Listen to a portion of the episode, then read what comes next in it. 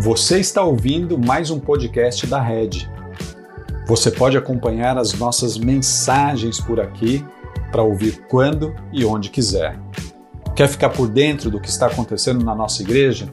Segue a gente lá no Instagram no arroba Macaé e segue a gente por aqui também para não perder nenhum episódio. Aproveite! Oi, meu amigo. E aí, Deninhos, tudo bem? Pastor Denis. É, pois é, Pastor Denis, Pastor Felipe Niel, cada coisa, né? Tudo bem, Niel? graças a Deus, Deninhos. Vocês, como é que vocês estão aí? Estamos bem também, graças a Deus. Muito Niel, bom, que alegria poder participar aqui com vocês. Cara, privilégio nosso receber você aqui nessa live com com o pessoal da rede, com um monte de gente que está entrando aqui para acompanhar com a gente. Enquanto está chegando o pessoal aqui, Niel, eu uhum. explicando o que, que é esse negócio de 8h30, 8h30, o que, que é tá. isso, né? Uhum. algumas pessoas já me perguntaram, sugerindo, né, tentando adivinhar o que, que é 8h30. Uhum. Então eu vou explicar o que é. Mas basicamente é o seguinte: há mais de um ano nós começamos a ler a Bíblia com a nossa igreja, com a rede aqui em Macaé, regularmente. Há um ano lendo a Bíblia, uh, livro por livro, e na maioria das vezes lendo apenas um capítulo por dia. Certo. Há mais de um ano nós estamos fazendo isso, já lemos vários livros, tanto do Antigo quanto do Novo Testamento, já conversamos sobre todos os que lemos, a gente tem feito isso e eu tenho percebido que isso tem sido muito bom para a igreja. Além da gente ler, toda quarta-feira a gente se reúne para orar e para conversar sobre os livros, os textos que nós temos lido, né? Então isso também tem sido muito bom, tem sido uma grande diferença para nós, ah, como igreja, para nós que que estamos participando disso. E há um ano fazendo isso, ah, conversando com um amigo, com o Caio, que apoia a gente aqui, toda essa questão de, de divulgação, de Instagram, de Facebook, a gente acabou tendo a ideia de fazer o 830. O que, que é o 830? 830 é uma referência a Atos, capítulo 8, verso 30. Hum quando o Felipe ele encontrou aquele etíope, Sim. aproveitou como gancho. O etíope estava lendo um texto e Felipe aproveita ali e fala: oh, Você entende o que você está lendo? Uhum. A partir dessa pergunta começa um diálogo todo especial.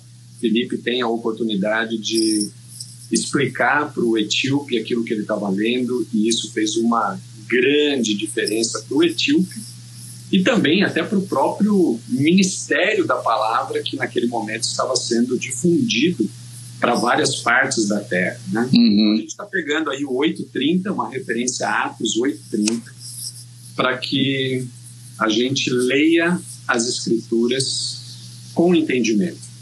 Então a ideia não é quanto a gente vai ler da Bíblia, se a gente vai ler a Bíblia toda em um ano, uhum. mas o que a gente quer é ler regularmente as Escrituras com entendimento a respeito daquilo que nós estamos lendo. Isso é muito importante. O pastor Felipe Niel está com a gente aqui e hoje ele tem uma missão especial. E por quê? Porque no mês de junho nós acabamos de ler o livro de Josué e hoje nós lemos uh, o último capítulo da primeira carta que Paulo escreveu para Timóteo. A gente foi fazendo isso, lendo um capítulo por dia. Josué tem 24 capítulos e 1 Timóteo tem 6. 30 capítulos, mês de junho, uhum. 30 dias, fomos lendo um capítulo por dia. Então a missão do pastor Felipe Niel aqui para nós hoje é falar sobre Josué e 1 Timóteo, e sobre a nova sequência de leituras que a gente começa a fazer a partir de amanhã. Então, se você puder uh, acompanhar com a gente, você vai perceber que uh, essa live aqui é uma live que pretende te ajudar a ler melhor uh, as escrituras regularmente. Então, Niel, eu vou começar aqui com uma primeira pergunta. Uh, e perguntas específicas sobre Josué e 1 Timóteo. Beleza, vamos lá. O que eu souber. Ah, rapaz, você sabe muita coisa, né? Uh, de que maneira um livro como Josué uh, faz diferença para você, como pastor, como homem, como pai, como marido, como servo de Deus? Que sentido faz ler um livro tão antigo, né? Um livro do Antigo Testamento? Que diferença faz uhum. fazer a leitura desse livro? Cara, o livro específico de Josué, falando especificamente sobre Josué, né? Ele, ele tem muitos ensinamentos preciosos ali pra gente, né? Ah, mas a gente tem um cuidado que a gente precisa tomar sempre, né, Deninhos? Que é de não ler esses livros do Antigo Testamento, ah, tirando eles da história da redenção, né? Esquecendo que eles estão contando uma história que aponta para Jesus, né? Que aponta para Jesus. E até interessante porque a, a, o nome de Jesus no hebraico é Josué, né? E, e Josué é esse líder que leva o povo de Deus para a conquista da, da terra prometida. E o livro em si, a história, a narrativa do livro de Josué, tem duas coisas que me chamam muito a atenção. A primeira é como o livro deixa claro o, o, a soberania, o domínio de Deus sobre toda a terra. Tudo é de Deus. E é por isso que Deus pode simplesmente decidir que aquelas terras não são mais daqueles povos que estavam lá, porque ele deu essa terra agora para um outro povo, né? que ele iria usar para conquistar essa terra ah, para esse povo. E, e no, no, nossa mentalidade ela é, ela é tão é, é, de direitos, né? Nós temos tantos direitos que a gente olha para isso, mas peraí, como é que eles vão lá e vão guerrear e vão expulsar? É, é porque é de Deus. E, e talvez uma aplicação para a gente, nesse sentido, seria a gente começar a entender que nada do que de fato está debaixo da nossa administração é nosso. É tudo de Deus. E o dia que ele quiser tirar, ele tira, porque ele tem direito a isso, né? Ah, eu lembro uma vez, Deninho, eu estava assistindo uma, uma entrevista do Jô com o Pondé, né, o Luiz Felipe Pondé, que não é um cristão, né? Por muito tempo, na verdade, foi ateu e recentemente eu acho que ele se denomina aí um, um deísta, talvez, alguma coisa assim, né? Mas ele escreveu aquele livro, Os Dez Mandamentos Mais Um, e ele falou que teve que ler a Bíblia para fazer o livro tal, e aí o João perguntou para ele o que ele aprendeu. E ele falou uma coisa que eu acho que muitos cristãos têm dificuldade de entender. Ele falou: olha, além do Antigo Testamento, eu percebi que o, o, o Deus que a Bíblia apresenta é um Deus que é dono de tudo. É tudo dele. Ele não precisa pedir autorização para nada. Ele é dono do universo inteiro. Ele criou tudo, é tudo dele e ele faz o que ele quer. E, e eu acho que o livro de Josué nos mostra isso. Mostra um Deus que é dono de tudo, né? que é dono de tudo. Uma outra coisa que o livro de Josué me ensina é que quando eu não dependo de Deus e eu tento fazer as coisas nas minhas próprias forças, o fracasso está logo ali. O fracasso está logo ali. Você vê que, que quando Deus abençoa o povo e, e, e as coisas dão certo, existe uma tendência natural no povo de se achar capaz, de se achar autossuficiente. E é batata para que venha uma derrota, né? Então o livro de Josué me ensina que eu sou um ser dependente. Eu preciso de Deus. Eu preciso que Ele me capacite, porque senão eu não consigo obedecê-lo se Ele não estiver comigo, não é? E, e, nesse sentido que a gente percebe Jesus, não é? Porque é por meio de Jesus que a gente tem essa capacitação vinda de Deus, né?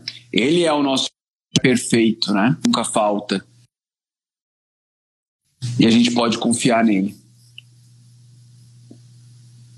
Sim. Eniel, você aí, eh, com esse panorama que você acabou de fazer para nós a respeito de Josué, tem alguma passagem que acaba te chamando mais atenção no livro de Josué?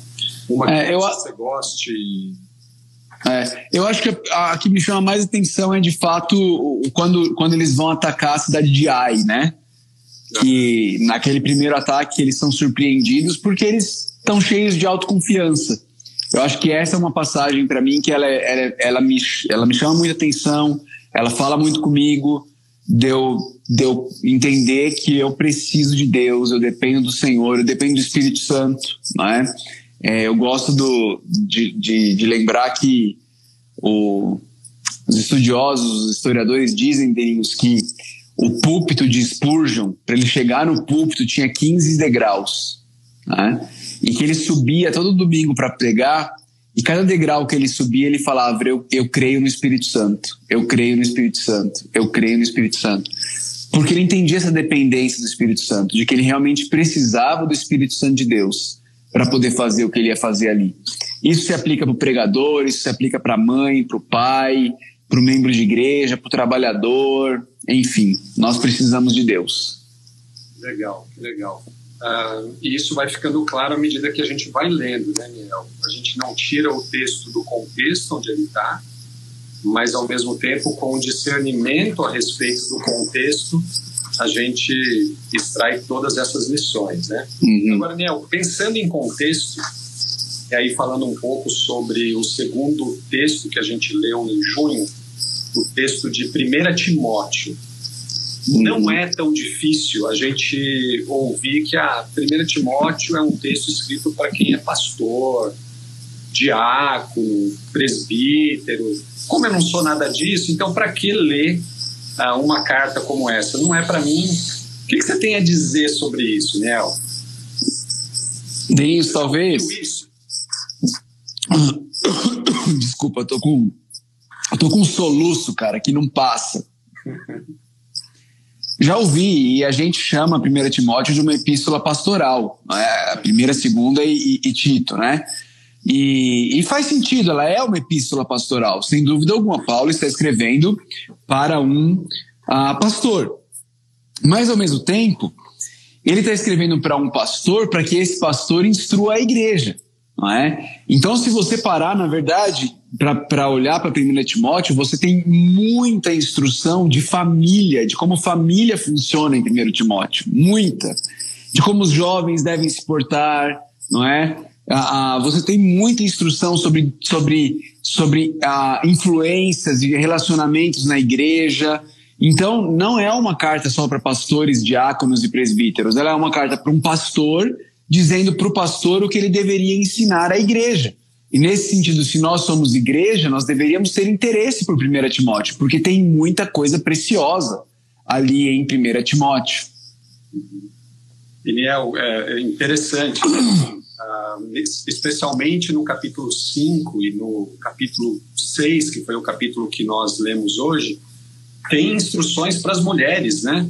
Uhum. Como elas, elas deveriam se comportar, uh, como elas deveriam uh, até mesmo se vestir. Tem Sim. orientações muito interessantes, né? Uh, tem uh, orientações a respeito de como nós, pastores, ou como qualquer pessoa deveria falar com alguém mais velho. Uhum. então, é, é um livro cheio de orientações e é importante para a igreja perceber isso, né? é um livro também para qualquer crente, ainda que a gente já para o crente comum, né? Tem orientações, as orientações Sim. de Deus são para uh, para todos nós, independente das funções que nós uh, temos, né? Uh, tem algum texto, Niel, em 1 Timóteo que é um texto assim a, que você recorre com certa frequência? Sim. Oh, Delinhos, é interessante a gente falando sobre isso, né? O meu pastor, pastor Kevin, que eu ainda quero que você conheça, um dia isso ainda vai acontecer, se Deus quiser, ele tem um curso para famílias baseado em 1 e 2 Timóteo. É mesmo? E onde ele trata com o papel do marido, o papel da esposa, jovens, crianças. Porque ele, ele é exatamente isso, ele vê a carta, as cartas de Paulo a Timóteo como não apenas cartas pastorais, mas cartas para a igreja. E a igreja é formada por famílias, não é? Por famílias. Mas um, um texto que ultimamente tem, tem falado muito comigo em 1 Timóteo é o texto de 1 Timóteo 6, né? Ah, onde ele fala sobre, sobre o amor ao dinheiro, né? Mas especialmente o que vem antes, porque ele demonstra que o problema todo está numa insatisfação, não é? Num coração insatisfeito, né? ah, ele fala, ele fala assim, né? Ah, de fato, a piedade, 1 Timóteo 6,6, a piedade com contentamento é grande fonte de lucro. Olha aí, contentamento, né? Pois nada trouxemos para este mundo e dele nada podemos levar. Por isso, tendo o que comer e com o que vestir-nos, estejamos com isso satisfeitos. É, o problema da, do amor ao dinheiro, a raiz do problema é a insatisfação e o descontentamento com a situação que Deus nos dá. E, de novo, isso não é só para pastores, né? Isso é para toda a igreja. Isso é para toda a igreja. Então, esse texto é um texto que me instrui. Niel, quero aproveitar então e até pedir para você falar um pouquinho sobre isso, né? Recentemente, na escola Vida no Evangelho, você tratou do tema finanças, né? Hum. Uma perspectiva é, pastoral, piedosa, também técnica. Eu assisti a aula e a gente conversou depois, foi muito legal tudo que eu pude aprender lá. Uh, quanto disso, né, de 1 Timóteo capítulo 6, tem na aula lá da Escola Vida no Evangelho e fala um pouquinho sobre como que você concebeu aquela aula, né? Uhum. E até mesmo para quem está aqui ainda não conhece, não assistiu, não se inscreveu, poder fazer isso. Sim. Denis, é... a gente vive dias difíceis que a pandemia trouxe muita dificuldade financeira. Uhum. Ao mesmo tempo, a ganância no coração do ser humano, ela sempre esteve lá. E em momentos de dificuldade, ela é mais atiçada. Porque às vezes a gente acha que ganância é coisa de rico, mas ganância é coisa de ser humano. Né?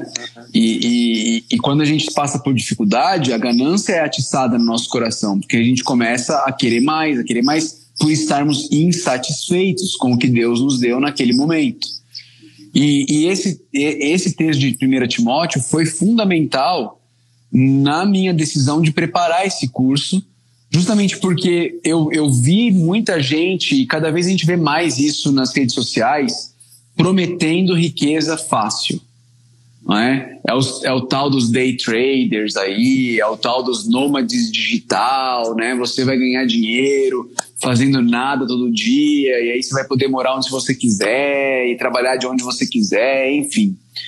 E, eu creio que essa não é a proposta da Bíblia, né? Ainda que fosse possível, ok? O que eu não creio que seja, eu creio que é uma grande ilusão, mas ainda que fosse possível, vamos dizer, vamos supor que fosse algo simples, fácil, de você aprender três técnicas e você colocar uns robozinhos para trabalhar para você lá, e você começar a operar lá no day trade, você vai ficar rico.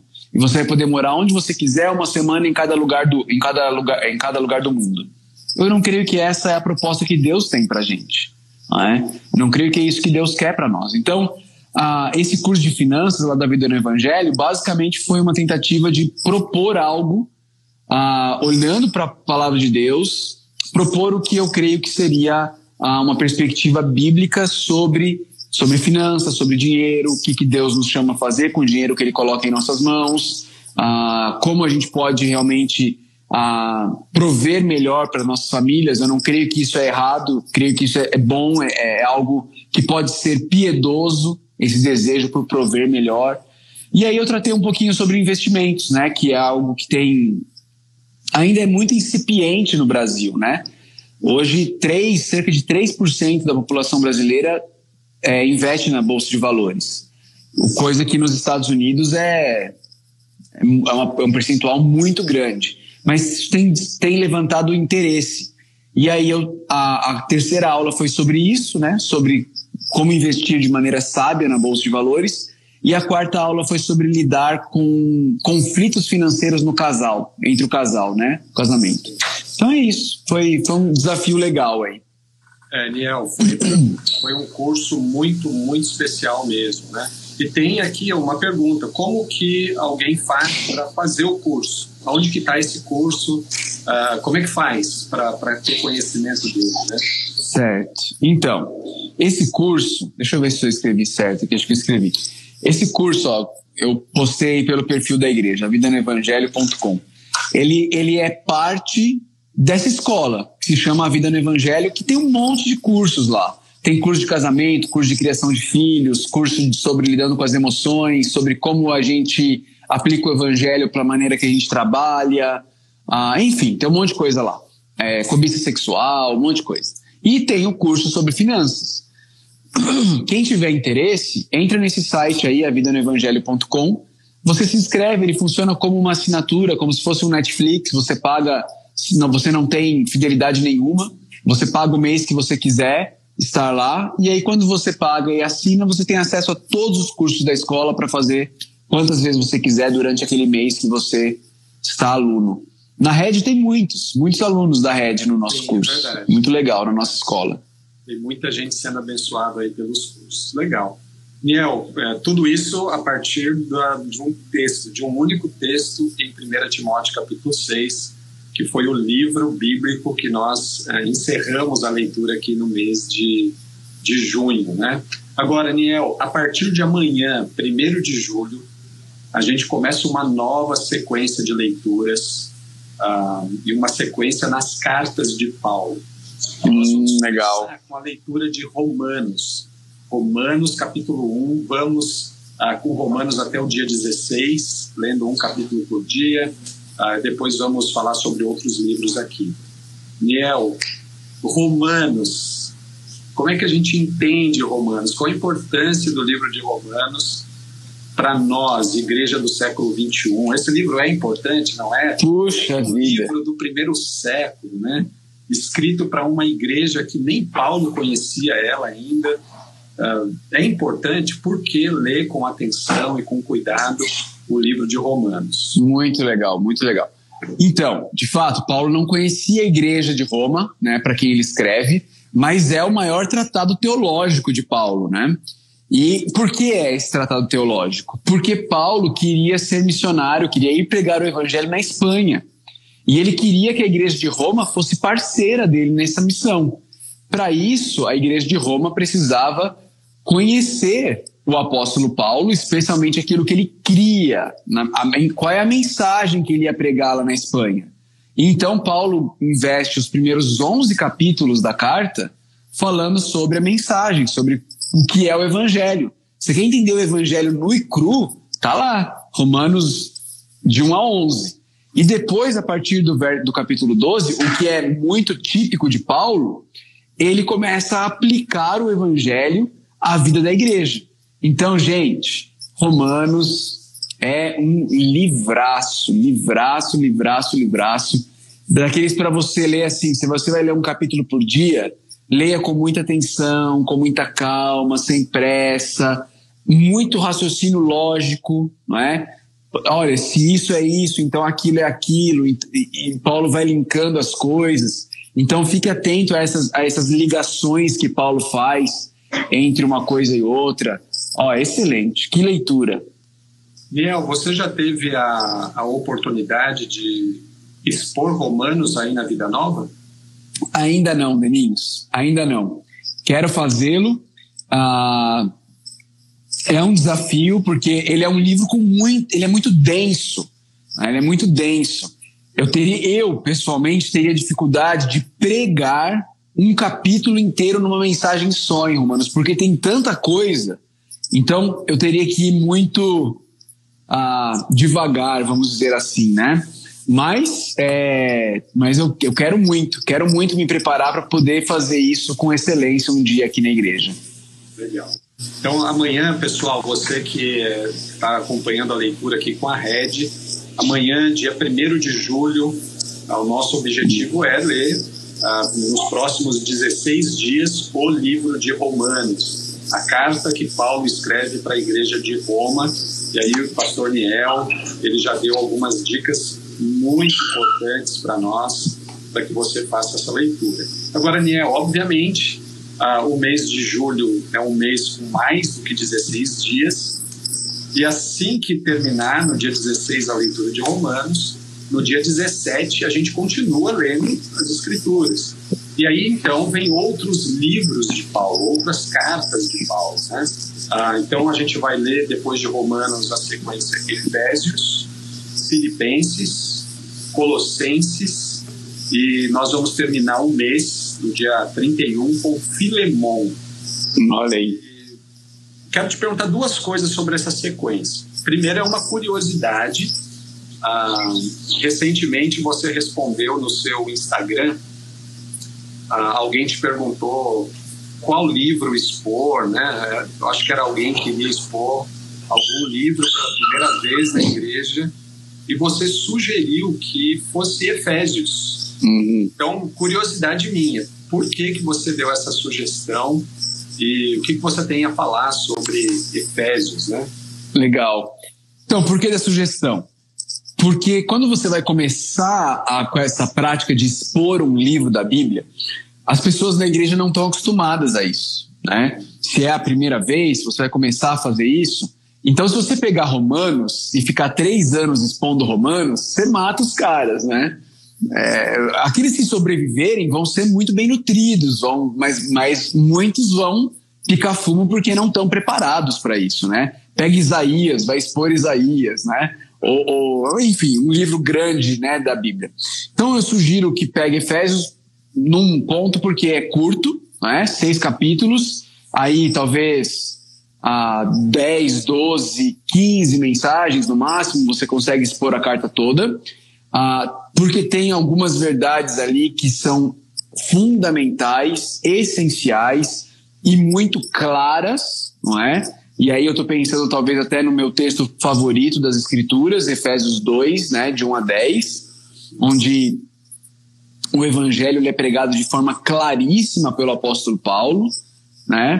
Ah, e tem uma sessão muito prática, não é? Que é a partir do capítulo 4, muito prática para a vida da igreja. Aliás, vocês vão ler as cartas de Paulo, vocês vão perceber isso. Paulo ele faz essa dobradiça nas cartas dele. Né? Tem, um, tem uma primeira metade da carta que é cheia de indicativos, é cheia de, de teologia, é cheia do. Olha, esse é quem Deus é, esse é quem você foi feito em Deus, isso é o que Deus fez por você, indicativos, né? E aí, em determinado momento da carta, isso muda, porque Paulo começa a pegar os indicativos e aplicá-los à nossa vida com imperativos. Olha, a luz de quem Deus é, a luz do que ele fez por você, a luz de agora quem você é em Cristo, é assim que você deve viver. Essa é a maneira digna do evangelho que você deve viver. Então, as cartas de Paulo, elas, elas seguem esse padrão em sua maioria é, é, indicativos e depois a aplicação dos indicativos através de imperativos, né? que a gente só consegue obedecer se a gente tiver entendido os indicativos. Se a gente quiser obedecer os imperativos na nossa própria força, sem, sem entender os indicativos, tchii, dá não, legal, dá ruim. Que legal, que legal. Pessoal, olha aí que dica importante, hein? Ah, Para lermos aí as, essa sequência, né, após o livro de Romanos. Preste atenção no que é indicativo e no que é imperativo. Né? Entenda primeiro os indicativos para que você consiga cumprir os imperativos. Né? Que legal, Niel, que dica bacana.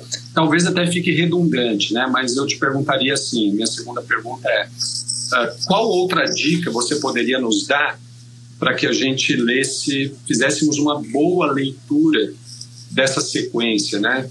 Filipenses, Colossenses uh, e o, a carta a Filemon. Tem alguma dica que você daria? Tá. Uh, Efésios e Colossenses, elas são cartas gêmeas, né? Você, você vai encontrar temas se repetindo nas duas cartas. E aí, de, quando você estiver em Colossenses, talvez seja legal você lembrar do que, você, do que aquilo te remete em Efésios, né? Você está lá lendo Colossenses e fala, ah, isso aqui parece que eu já li exatamente isso, mas foi em Efésios. E aí você ir lá e de repente marcar na, na, na Bíblia, lá em Colossenses, qual é a referência em Efésios que fala sobre a mesma coisa, né? E, e a carta de Paulo aos Filipenses, algo que eu destacaria, há duas coisas, né? Primeiro é, é a tranquilidade de Paulo preso na, na antessala da morte, né? E ele tranquilo. Olha, se eu viver é Cristo, se eu morrer é lucro, né? Por quê? Porque porque a morte para Paulo, ela potencializaria aquilo para o que ele já vivia. Ele já vivia para Cristo. Então, se ele morresse, aquilo pelo que ele vi, vi, vivia, ele teria uma experiência elevada ao cubo, elevada, não é, a, do que ele já vivia. Então é lucro, né? E, e aí talvez a gente pensar sobre, a gente repensar algumas coisas, né, da nossa vida, do que nós estamos vivendo, ah, dos nossos medos da morte, ah, e por que que a gente tem tanto medo de morrer, e, e pensar também uma outra coisa muito legal é o relacionamento entre Paulo e a igreja de Filipos, porque ele chama essa igreja de. Eles são cooperadores com ele no evangelho de Cristo. É uma igreja que de fato abraçou um missionário que foi quem implantou ela, né? Mas que hoje, hoje não está mais com eles, mas eles continuam caminhando juntos, a igreja continua apoiando e eles se entendem como cooperadores. Eles estão juntos na mesma missão ah, e isso é evidente nas várias vezes em que Paulo fala sobre comunhão na carta aos Filipenses. Essa comunhão que às vezes a gente acha que é comer um negócio depois do culto e falar sobre o jogo do, do Brasileirão, Paulo ele tem uma outra perspectiva sobre coinonia, sobre comunhão, né? Ele, ele entende que comunhão, coinonia é essa, essa vida em cooperação, onde um, um é cooperador do outro para os propósitos do reino seja de uma forma global, seja de uma forma individual, para os propósitos do reino na vida do meu irmão, na minha vida, né? E aí a gente coopera um com os outros. Então, acho que essas são as, são as dicas que eu daria. Legal, Niel. Muito bacana você uh, lembrar disso, né? Do que é comunhão a partir da perspectiva de Paulo, né? Eu, a impressão que eu tenho é que a gente confunde muito isso, né? a, a comunhão, essa comunhão, né, do, falar sobre o brasileirão, do churrasco, uh, com aquilo que Paulo está falando, e é completamente diferente. Né? O, que, o que não tem nada de errado, né, Deninhos? Comer o churrasco, falar sobre o brasileirão. O problema é que muitas vezes os nossos relacionamentos na igreja param aí. Aí fica um negócio muito superficial, muito raso, que qualquer incrédulo pode viver isso. Você não precisa ser cristão para ter amigos que fazem churrasco e bate-papo sobre o Brasileirão. Sim, sim. Que legal. Muito bacana. Então, pessoal, uh, você que entrou um pouquinho mais tarde, uh, o que, que nós estamos fazendo aqui? Nós estamos começando um projeto chamado 830, que é esse projeto de ler a Bíblia com entendimento daquilo que nós estamos lendo. Né? 830 é uma referência de Atos, capítulo 8, verso 30, quando Felipe pergunta para o etíope se ele estava entendendo aquilo que ele estava lendo. Né? É importante a gente ler a Bíblia uh, com entendimento. Eu tenho chamado a atenção para o seguinte ponto: não importa se a gente vai ler a Bíblia em um ano, uh, importa sim que a gente leia a Bíblia com entendimento daquilo que a gente está lendo, a ponto de que ah, o poder de Deus, né, a palavra de Deus, ela transforma nosso jeito de pensar, nosso jeito de falar, nosso jeito de agir. Então, esse projeto 830 é conversar com pessoas que nos ajudem a fazermos a leitura do próximo mês ah, com entendimento ou prestando atenção em algumas coisas. A partir de amanhã, dia 1 de julho, nós vamos começar a ler uma sequência das cartas de Paulo Amanhã, 1 de julho, a gente começa com, a, com Romanos, capítulo 1, e vamos até o dia 16. No dia 17, um capítulo por dia, Efésios, Filipenses, Colossenses, e terminamos o mês, lá no dia 31 de julho, com a carta que Paulo escreveu para Filemon. Miel, e essa carta, hein?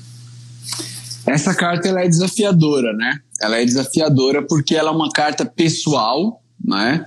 Ela é uma carta bem é, pontual de uma situação específica, né? Filemon, um escravo, não, Filemon não, Onésimo, um escravo fujão, né? E, e, e, que vai até Paulo. A gente não sabe exatamente qual era a perspectiva, se, se Onésimo achava que ia chegar lá e Paulo ia falar assim: não, tudo bem, fica aqui comigo tal. Mas não é isso que Paulo faz. Paulo manda ele voltar e se acertar com, com Filemon, mas ao mesmo tempo escreve lá para Filemon, ó, se ele te deve alguma coisa aí, põe na minha conta, né? Põe na minha conta. E fala muito sobre perdão, né? Fala muito sobre perdão. ah, e sobre relacionamentos interpessoais entre pessoas de classes sociais diferentes dentro da igreja de Deus, né?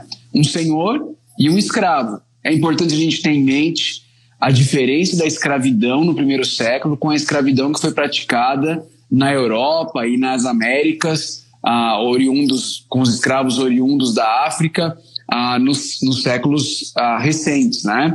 Séculos que, que, que passaram recentemente do que acontecia no primeiro século. Né? A escravidão no primeiro século não era uma escravidão racial, ela não era uma escravidão que entendia que o escravo era, era menos do que ser humano, né? ela era uma escravidão de dívida, basicamente. Né? Alguém tinha uma dívida, não tinha como pagar, pagava trabalhando. O dia que essa pessoa pagasse a dívida dela, ela deixava de ser escrava, né? ela deixava de ser servo da outra pessoa. Né? Então a gente precisa ter essa, essa distinção, senão a gente olha e fala assim: ah, peraí, olha aqui, a Bíblia validando a escravidão. Né? Mas a gente precisa entender que são, seria um anacronismo fazer isso. Né? Nós estaríamos ah, entendendo escravidão à luz do que aconteceu ah, 15, 16, 17 séculos depois do que Paulo está escrevendo ali. Ou até mesmo entender escravidão a partir de escravizaura, né, Miel? Não, é, é verdade. É, não, não faça isso.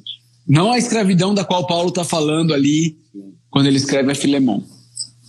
É, é, um texto muito bacana. Niel, tem, tem duas perguntas aqui, né?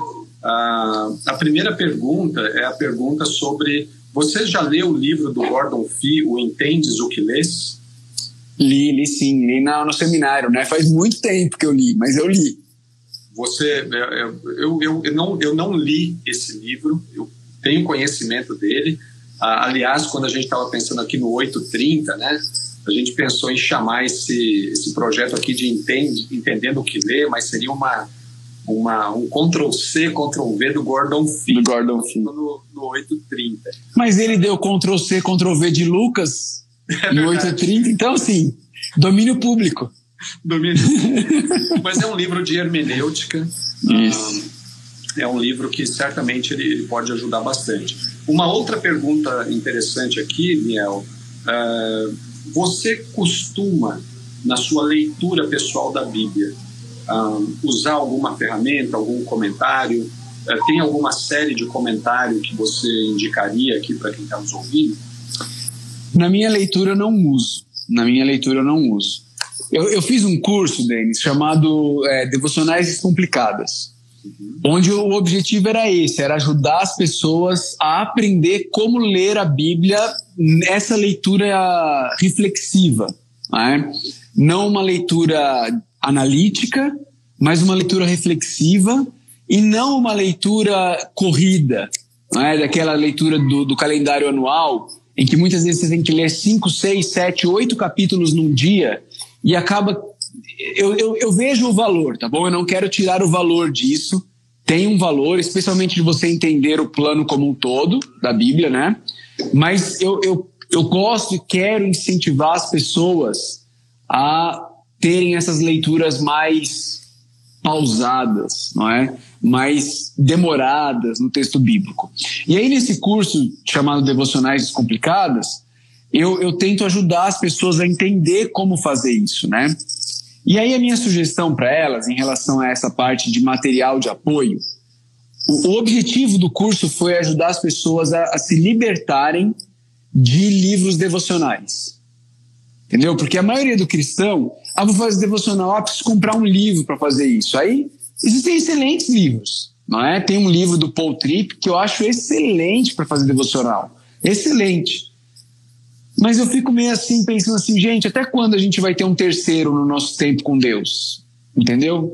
Acho que precisa ser um negócio de primeira mão, precisa ser um negócio você e Deus. Então, o objetivo do curso Devocionais Complicadas foi dar ferramentas para as pessoas fazerem a leitura bíblica sozinhos. E aí, no que diz respeito a material de apoio, o que eu propus para eles foi o seguinte: compre uma boa Bíblia de estudo.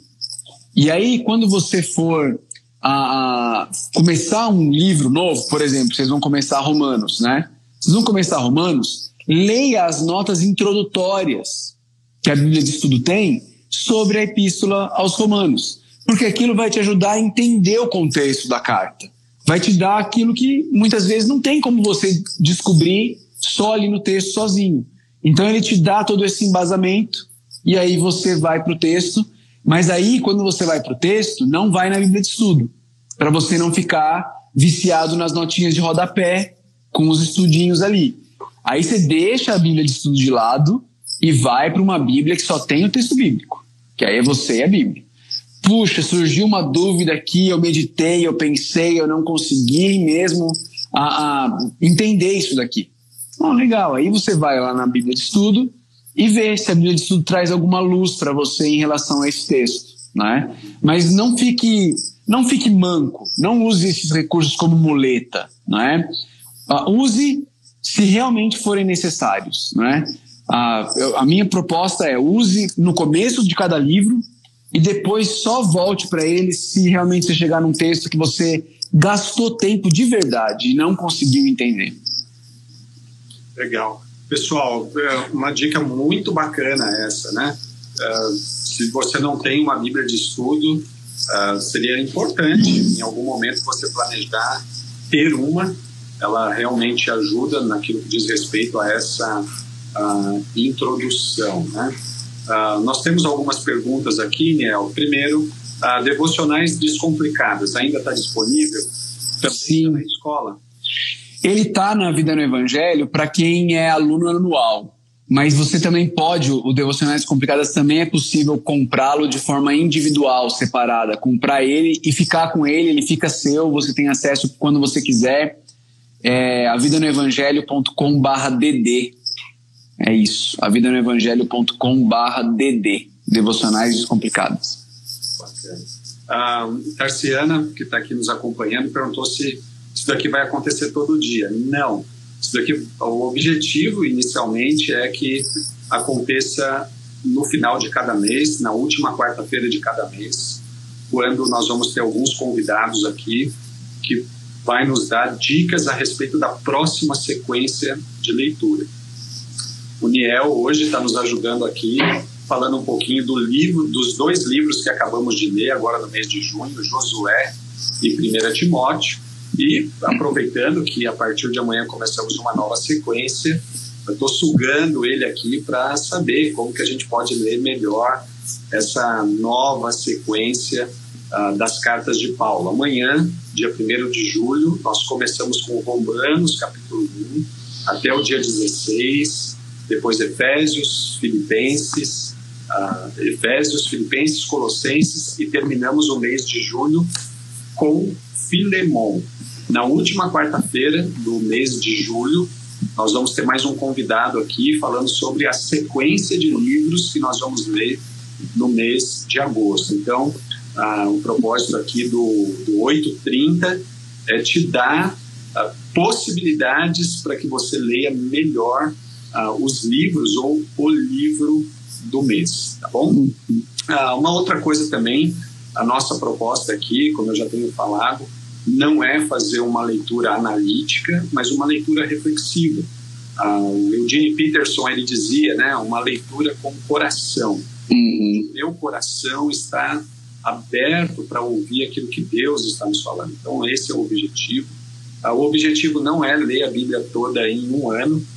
Ah, nós provavelmente vamos precisar de dois anos e meio para ler toda a Bíblia. Né? O importante é ler um capítulo por dia, mas com entendimento daquilo que nós estamos lendo. Então, esse é o, é, é o projeto 830, né? ler a, a Bíblia com constância e com regularidade. Daniel, queria te perguntar algo sobre isso, né?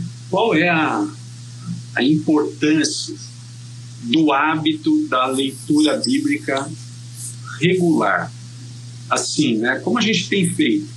uh, todos os dias, uh, um capítulo por dia, mas com um elemento uh, que eu vou chamar aqui de diferencial nessa leitura. Nós não estamos lendo textos isolados, nós estamos lendo livros inteiros uhum. ao longo de um mês. Você lembra da, das antigas caixinhas de promessa? Sim, sim tirava lá um cartãozinho, você lia um versículo e a ideia era que aquele versículo fosse a sua leitura do dia, né? O que, que você acha disso e qual é a importância dessa leitura regular, uh, desse hábito de leitura cotidiana, com paciência? Qual é o valor, qual é a importância? O que você diz sobre isso? É, essas caixinhas de promessa, né? Elas são um perigo, né? Porque texto fora de contexto é a melhor coisa para você criar uma heresia, né? um ensino errado. Então elas são perigosíssimas. E a melhor maneira de se fazer é da maneira como vocês estão fazendo mesmo, lendo textos dentro do livro, dentro do contexto, estudando o livro como um todo, né? E com essa regularidade, né? Ah, eu costumo dizer, Deninhos, que constância é muito melhor do que fartura.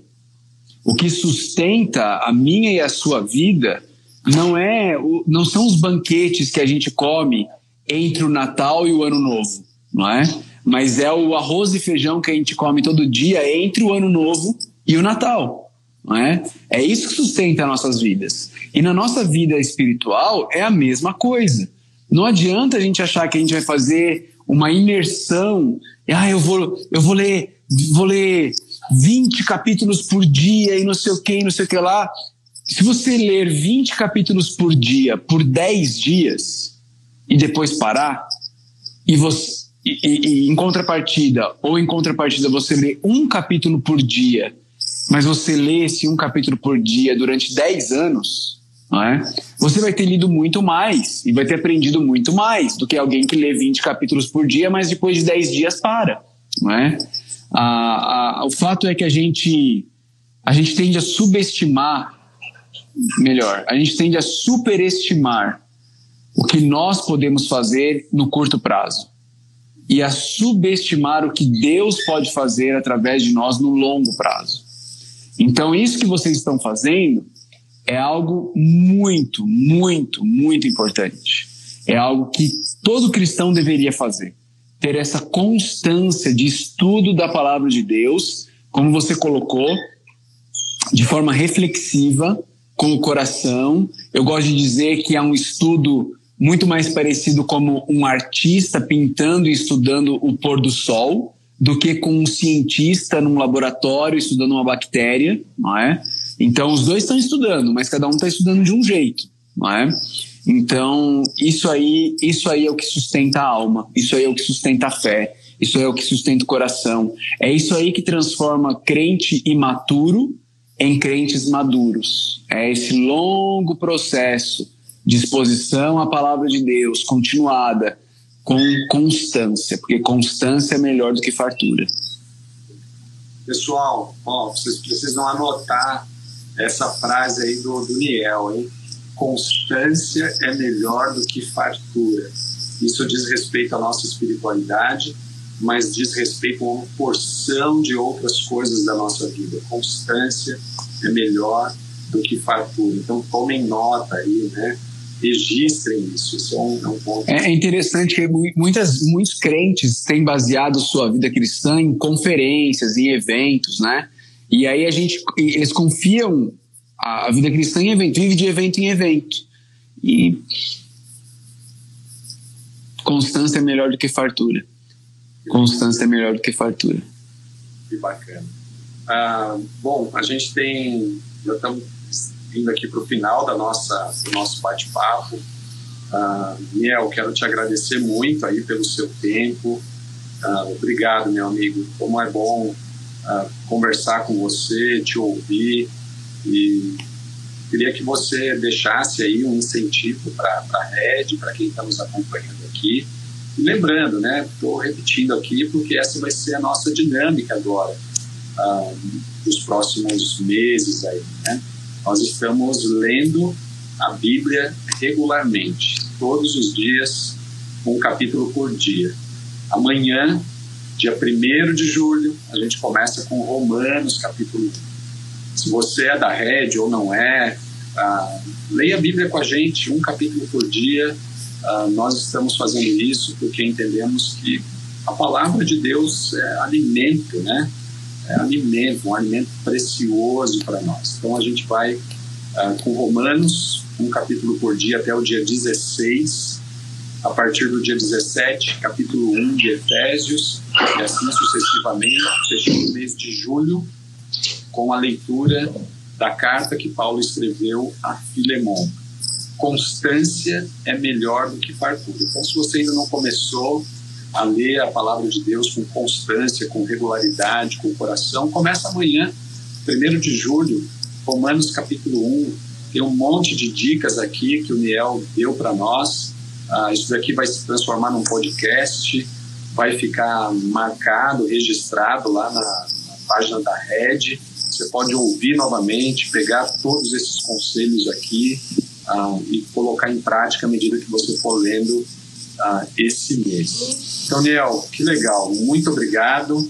Ah, cara, deixa aí uma palavra de encorajamento, de incentivo para nós aí como igreja. Ah, que alegria poder participar com vocês, meu amigo. Que alegria. Você sabe que eu amo você, sua família. Amo a Red, uma, uma igreja que tem um lugar muito especial no meu coração também. E que alegria poder, de alguma forma, compartilhar com vocês aqui. E muito alegre de ver esse projeto acontecendo, né? Ah, se eu não me engano, eu participei de uma live com vocês lá no comecinho da pandemia, não foi? E ali vocês já estavam começando com essa, com essa prática. E olha quanto tempo já se passou, né? Que legal, que legal. E vocês mantendo isso daí, e isso é, isso é fundamental. Que Deus abençoe. Lembrem-se de Josué. Vocês precisam de Deus para fazer isso que vocês estão fazendo. Então não façam na própria força de vocês, que vai dar ruim, né? Mas façam façam na força que Deus provê. Legal. Obrigado. Pessoal, é isso aí. Uh, antes de terminar, o Niel vai falar um, algo que para nós, nós não combinamos, mas eu vou pedir para ele falar aqui. Uh, o pessoal falou aqui, ó, eu sou da rede virtual. é, eu sei que tem uma rede virtual e você é muito bem-vindo. E se você quiser saber o que vai acontecer durante o mês com as leituras, Acompanhe a gente aí no arroba Red Macaé, aqui no Instagram, no Facebook. Uh, a gente vai dar informações aí. Os encontros de quarta-feira, uh, eles, eles, a gente vai dar um, um, uma pausa para eles agora. Quem sabe a gente volte aí em algum momento.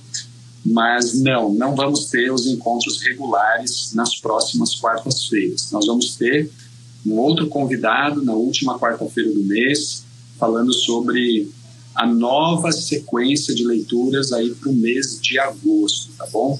Um, mas toda quarta-feira você vai poder deixar aqui no, no Instagram pedidos de oração, uh, motivos de agradecimento e vai ter pessoas orando por você.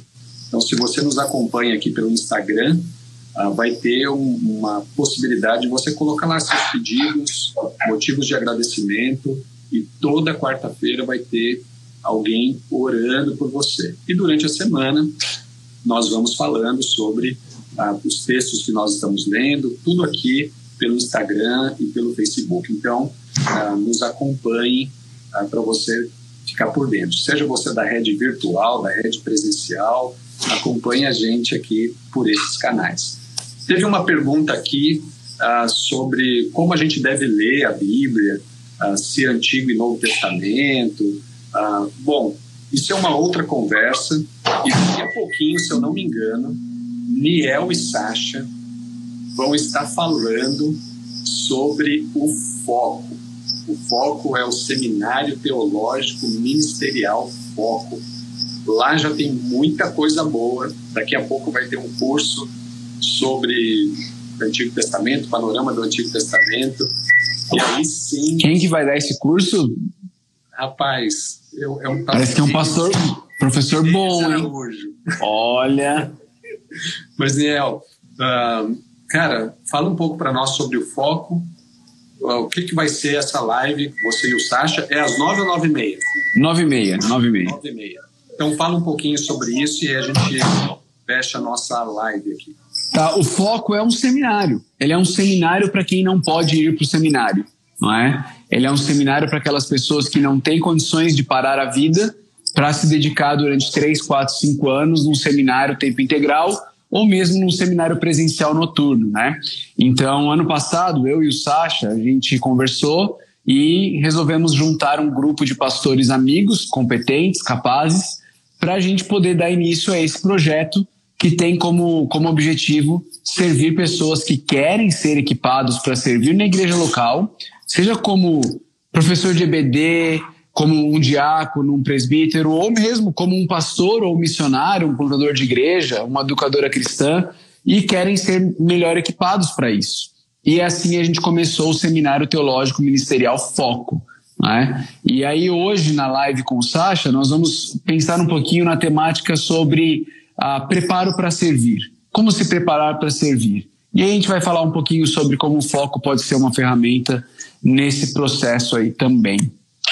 Legal. Então, pessoal, você que tem aí a, a possibilidade, 9 e meia, uh, Felipe Niel, lá no perfil dele, arroba Felipe Niel, uh, juntamente com o pastor Sacha, uh, arroba Sacha Mendes, se eu não me engano.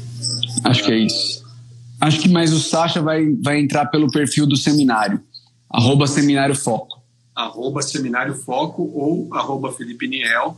Acompanhe essa live para você conhecer melhor o foco. Quem sabe você não se torna um aluno aí, daqui a pouco uh, você possa abençoar mais ainda sua igreja, sua família, a oportunidades que você tem. Então, uma oportunidade para você se capacitar, para você uh, ser treinado para a glória de Deus e para o seu próprio bem, tá bom? Então, gente, esse daqui foi a nossa primeiro dia de 8h30.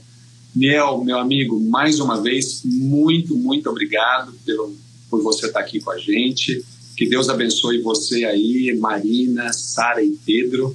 E fique com Deus, meu amigo. Muito, muito obrigado. Amém. Obrigado, Deninhos. Um abraço para você, para Kátia, para Nenê Zoe. e eu, tá com oito anos. É, Nenê com oito anos e eu, eu espero poder abraçar vocês muito em breve.